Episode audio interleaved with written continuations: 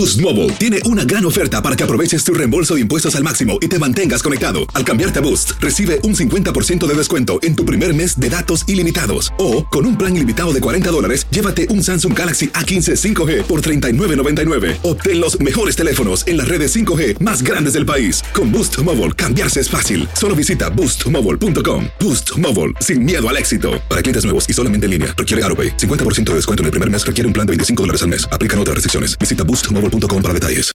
Univisión Reporta es un podcast de euforia.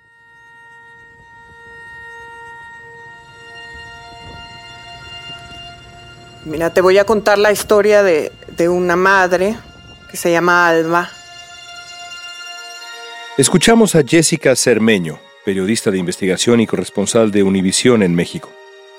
Cuando empezó la guerra de Rusia contra Ucrania, cientos de hispanos residentes del país europeo pidieron ayuda a sus embajadas para poder salir.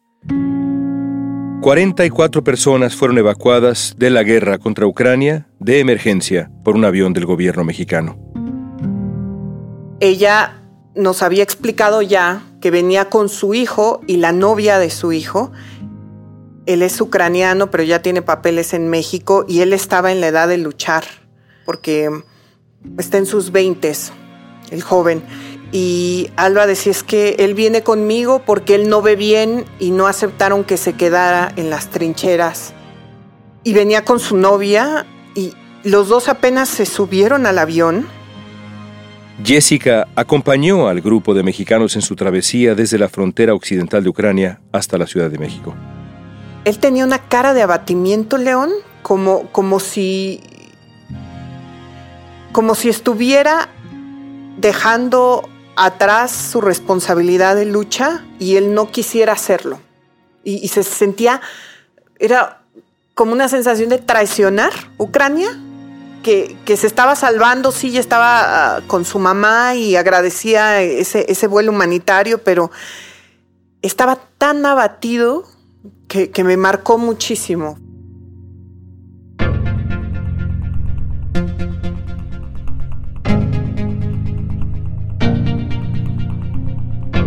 Hay más de 225 mexicanos en Ucrania. Al principio del conflicto, la embajada mexicana les comunicó que podían ayudarlos para que desalojaran lo antes posible. Llegaron principalmente de Kiev y Kharkov, las dos ciudades más pobladas del país europeo y dos puntos clave en la ofensiva rusa.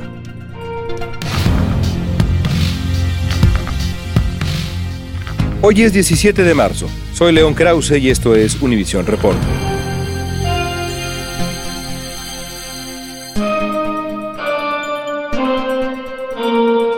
Para México, Ucrania está muy lejos, pero hay mexicanos en todo el mundo. ¿Cómo fue que supiste que el gobierno mexicano estaba preparando un vuelo para evacuar desde Rumania a los mexicanos que pensaban huir de Ucrania?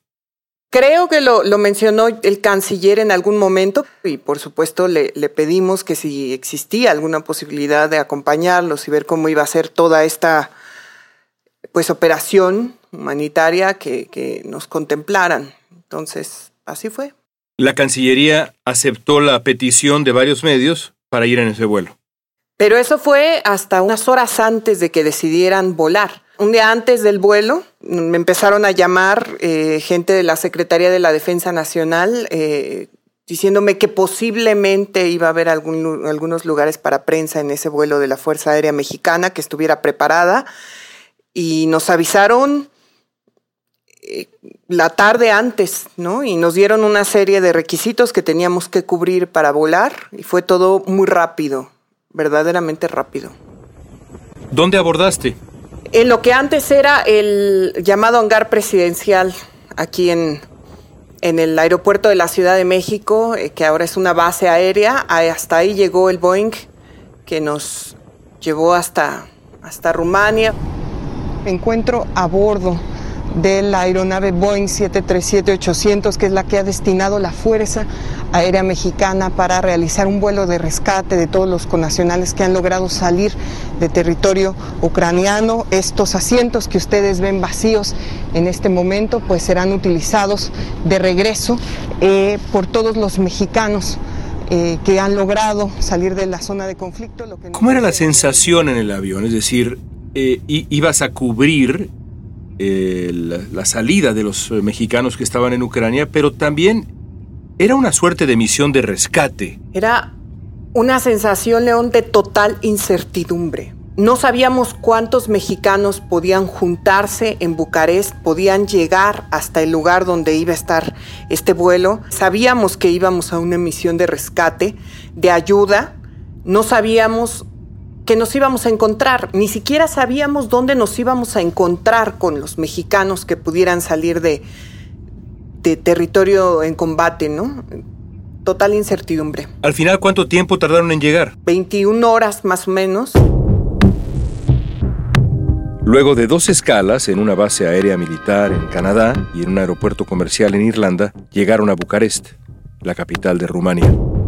Jessica, adelante, buenas tardes, cuéntanos. Muchas gracias, efectivamente me encuentro en Bucarest, que es la capital de Rumania, y es aquí hasta donde hace unas horas llegó el vuelo de la Fuerza Aérea Mexicana, el Boeing 737-800, que el gobierno mexicano envió hasta este lugar para poder rescatar a todos los mexicanos que han podido salir de la zona de conflicto en Ucrania.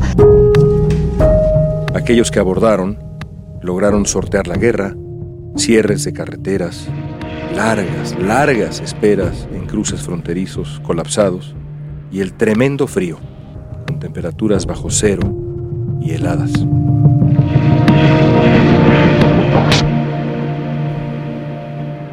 Hay que decir que no vimos a los mexicanos inmediatamente llegamos al aeropuerto de Bucarest.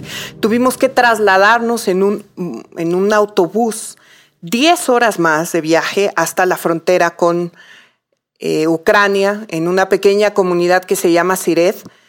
Eh, y todavía ahí no sabíamos a cuántos mexicanos íbamos a ver porque todavía no tenía segura la Cancillería mexicana que eh, pudiera salir la gente que estaba en la embajada en, Kiev, ¿no? que eran el convoy que nosotros estábamos esperando, que fue un autobús donde pudieron salir la embajadora Olga García con toda la gente que logró pues juntarse entre mexicanos y familiares de, mexicanos eh, para salir de Ucrania. Muchas familias, mujeres, niños. ¿Qué veías? Había niños, yo te puedo decir que era una decena de menores de edad la, que regresó de los 81 mexicanos y sus familiares que regresaron. Había muchas mujeres, vi una mujer eh, ucraniana, ella con su bebé, que, todo el viaje, el vuelo de regreso, le vino cantando canciones de cuna a su hija para que se tranquilizara. Vimos muchas madres con sus hijos, ya algunos adolescentes. Eh, vimos también hombres que se sentían culpables, y eso así te lo, te lo tengo que decir, y no, no lo dijeron ellos, se sentían culpables de dejar a sus familiares, a su familia política, eh, defendiendo su país pero fueron decisiones difíciles, familiares que se tomaron de que ellos pudieran proteger a las mujeres de la familia y salir. Eh, fue, fue muy fuerte. Los hombres ucranianos entre 18 y 60 años tienen prohibido salir del país, pero este grupo, por ser extranjeros, sí pudo. En una comunidad en, en Suchiaba pudimos ver ya más familias. Eh, eran madres eh, que no, yo no vi que tuvieran miedo al ejército ruso. Yo lo que vi es que tenían la determinación de proteger a la familia mientras los hombres luchaban. Eso fue lo que nos repitieron muchas veces, no, no las sentí, yo te confieso creí que las iba a encontrar nerviosas, preocupadas, pero más bien las vi con furia las vi con furia, con, con fuerza de, si tenían que dejar en ese momento su país, el país que las había acogido en los últimos años, lo iban a hacer, pero para después regresar. Eso nos lo decían continuamente. La cita en el aeropuerto de Bucarest fue muy temprano. Decenas de familias llegaron cargadas con lo poco que lograron rescatar de su vida en Ucrania. Entre ellos Roberto Linares, su esposa ucraniana y su pequeña hija Sofía. Fue un milagro que alcanzaran el vuelo porque salió de Odessa, una de las ciudades atacadas. Fue apocalíptica, por así llamarlo. Estuvo nevando, este, la gente esperaba horas, yo tenía la bebé, estábamos a menos 10 grados centígrados. Es lo que escuchaste. Lo que nos decían era que no podían creer cuán desiertas había visto las ciudades que habían caminado en los últimos años, cómo se estaban construyendo estas barricadas para defender Ucrania. Eh, nos mencionaron también muchísimo el terror que había de salir de las ciudades en cualquier medio de transporte, ¿no? Eh, porque no sabían en qué momento se iban a encontrar pues un retén y de quién iba a ser, si de los ucranianos o de los rusos, porque ellos ya sabían que se estaban acercando a ciudades como Odessa, por ejemplo, que, salieron ya cuando se escuchaban algunos, algunos bombardeos. Obviamente en la capital, Kiev. La verdad es que también lo que más me impactó, ¿sabes qué me impactó? Estos relatos de cómo familias enteras se quedaron por dos días, tres días, cuatro días dentro de un auto haciendo fila para salir por la frontera, ¿no? De cómo de repente no avanzaban porque el auto de enfrente ya estaba solo, estaba abandonado y no había quien lo moviera, nadie sabía hacia dónde se habían ido los, los que iban enfrente de ellos, pero ellos tenían de alguna manera que salir, e, eso me impactó muchísimo. Una niña, eh, su padre es, ucraniano, su mamá lleva 20 años viviendo allá, ella es mexicana, se llama Miroslava Isabel, tiene 12 años, Miroslava es, es, es una de las, de las familias mexico-ucranianas que decidieron quedarse ahí a esperar, junto con su madre, esperar a su papá que está en el frente de batalla. Y ella me decía que incluso tuvo que hacer pipí, literal, en, un, en una botella de agua.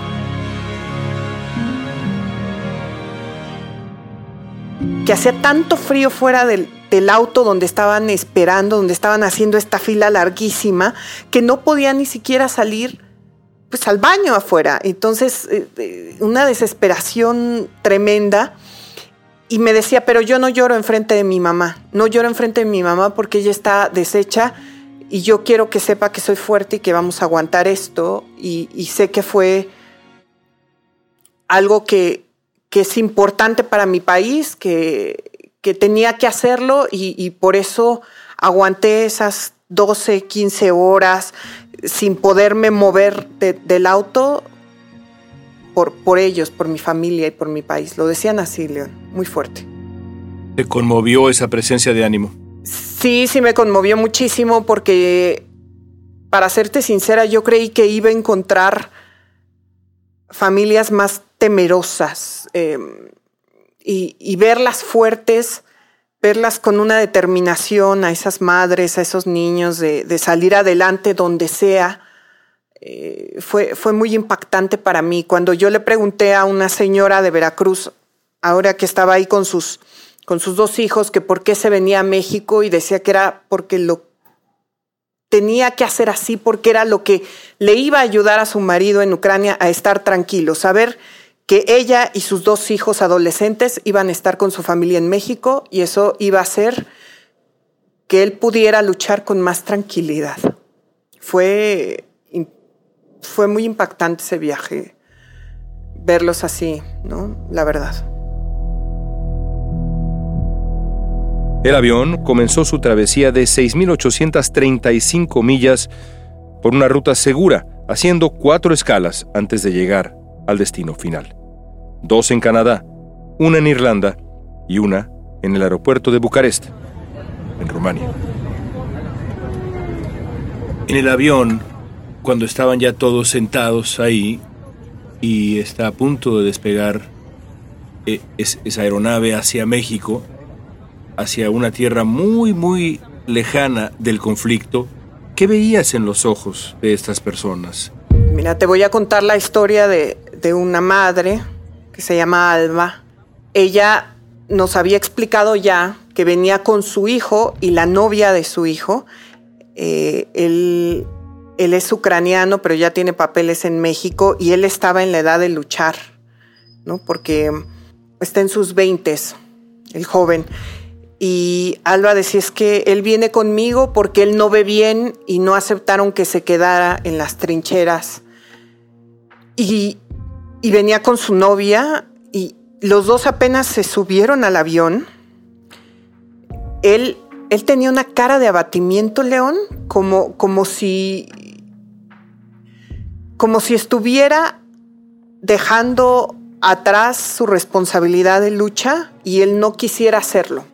Y, se sentía, era como una sensación de traicionar Ucrania, que, se estaba salvando, sí, ya estaba ah, con su mamá y agradecía ese, ese vuelo humanitario, pero estaba tan abatido que, me marcó muchísimo. Fue. Y, su mamá tratando de, darle ánimos de, de, que era lo correcto lo que estaba haciendo, porque él no podía luchar como los que estaban en las trincheras, pero. Pero él se veía. Se sentía un traidor por salir de ese país en guerra. Hasta ahora, más de 3 millones de personas han huido de Ucrania. Naciones Unidas dice que 75 mil niños cada día se han convertido en refugiados desde que comenzó esta guerra brutal. Es el mayor éxodo desde la Segunda Guerra Mundial. ¿Toda esta gente tenía pensado volver a Ucrania? ¿O piensan más bien que van a comenzar una nueva vida? ¿O todo depende? ¿Qué escuchabas de ellos en función del potencial regreso? de todos, de todos, de los que ya llevaban años en Ucrania. Lo mismo ellos que los que llevaban dos años estudiando música, un violinista que estaba estudiando en un conservatorio en la capital ucraniana, todos me dijeron, yo voy a volver. No sé cuándo, pero yo voy a volver y voy a reconstruir porque sí tenían esa claridad de que después de de este conflicto armado, quizá, quizá el país que ellos conocieron iba a quedar en cenizas. Pero no hubo uno solo que me dijera, no estoy dispuesto a volver y reconstruir. No hubo uno solo, León, de todos los que yo entrevisté. Entrevisté también familias que se quedaron, que ni siquiera abordaron el avión y decían, es que no puedo dejar esto, no, no, es mi vida. Ucrania me dio una vida y, no me puedo alejar tanto, por ejemplo, esa era, esa era la versión más radical, pero de todos, de todos, uno solo. Uno solo no me dijo que no volvía.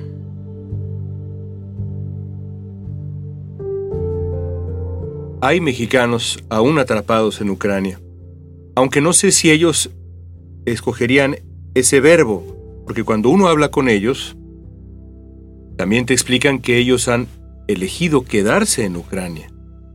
En las afueras de Kiev misma, una zona de guerra completa. Después de hablar con ellos, después de verlos, después de vivir esta experiencia, ¿los entiendes, Jessica? Claro. Claro, porque están dejando su vida ahí y, si se sienten con la responsabilidad de defenderlo todo. Cuando mi mamá me preguntó qué fue lo que vi eh, en este viaje, yo se lo expliqué trasladando la experiencia a ella. Le dije, ¿qué pasaría si tú tienes que abandonar tu casa, abandonar a tu perro, a Raimundo, eh, dejárselo a un familiar y dejar todo lo que tienes en tu casa, salvo una maletita, y salir y no saber cuándo regresar. Esa, esa fue mi manera de, de, explicárselo y obviamente mi mamá, eh, nada, más, nada más le mencioné al, al perro, obviamente se puso muy mal. Le digo, pues así están todas las personas que yo vi, ¿no? Eh, están con, sentimientos muy, muy fuertes, muy dolorosos. Tampoco es fácil abordar un vuelo por más que sea de rescate para ti, porque ellos lo, entendían como, como alejarse de, su patria, ¿no? fue una decisión muy difícil la que tomaron. Dejaron todo de un día para otro. Sabes, te doy un dato, León. Una de las mujeres con las que hablé me dijo que entre tomar la decisión de salir de casa y salir de casa pasaron 15 minutos. Eso fue lo que se tardaron entre tomar algo de ropa y salir corriendo porque les dijeron que después ya no podían salir de la ciudad donde se encontraban, de la zona donde se encontraban. 15 minutos. ¿Qué haría yo si tuviera 15 minutos para elegir qué es lo que me voy a llevar de la vida que tengo ahora? No lo sé. No lo sé. Gracias, Jessica. El ver el avión de la Fuerza Aérea Mexicana eh, fue un sentimiento de alivio, al mismo tiempo un sentimiento de decepción. Eh, la decepción viene porque pues dejas todo lo que te costó años construir en un país diferente al tuyo este y pues yo me sentía derrotado hasta cierto punto porque pues todas mis cosas toda mi vida eh, la dejas allá en Ucrania Todavía hay decenas de mexicanos que no han podido salir de la zona de conflicto y permanecen en riesgo por los ataques constantes, brutales de Rusia. México envió un segundo vuelo para repatriar a sus ciudadanos atrapados en la guerra mientras la crisis humanitaria se hace cada vez más evidente y cada vez más grande.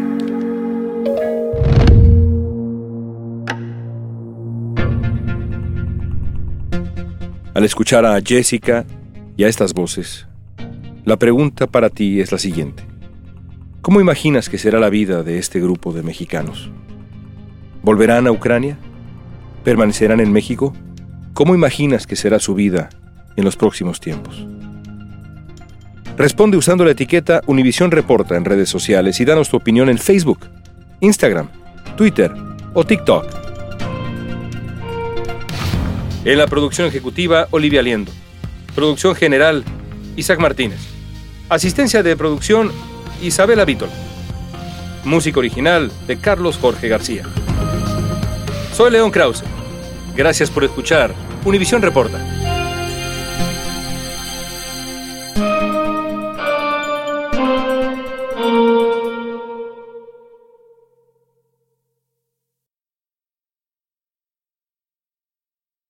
Boost Mobile tiene una gran oferta para que aproveches tu reembolso de impuestos al máximo y te mantengas conectado. Al cambiarte a Boost, recibe un 50% de descuento en tu primer mes de datos ilimitados. O, con un plan ilimitado de 40 dólares, llévate un Samsung Galaxy A15 5G por $39.99. Obtén los mejores teléfonos en las redes 5G más grandes del país. Con Boost Mobile, cambiarse es fácil. Solo visita boostmobile.com. Boost Mobile, sin miedo al éxito. Para clientes nuevos y solamente en línea, requiere AroPay. 50% de descuento en el primer mes requiere un plan de 25 dólares al mes. Aplican otras restricciones. Visita boostmobile.com para detalles.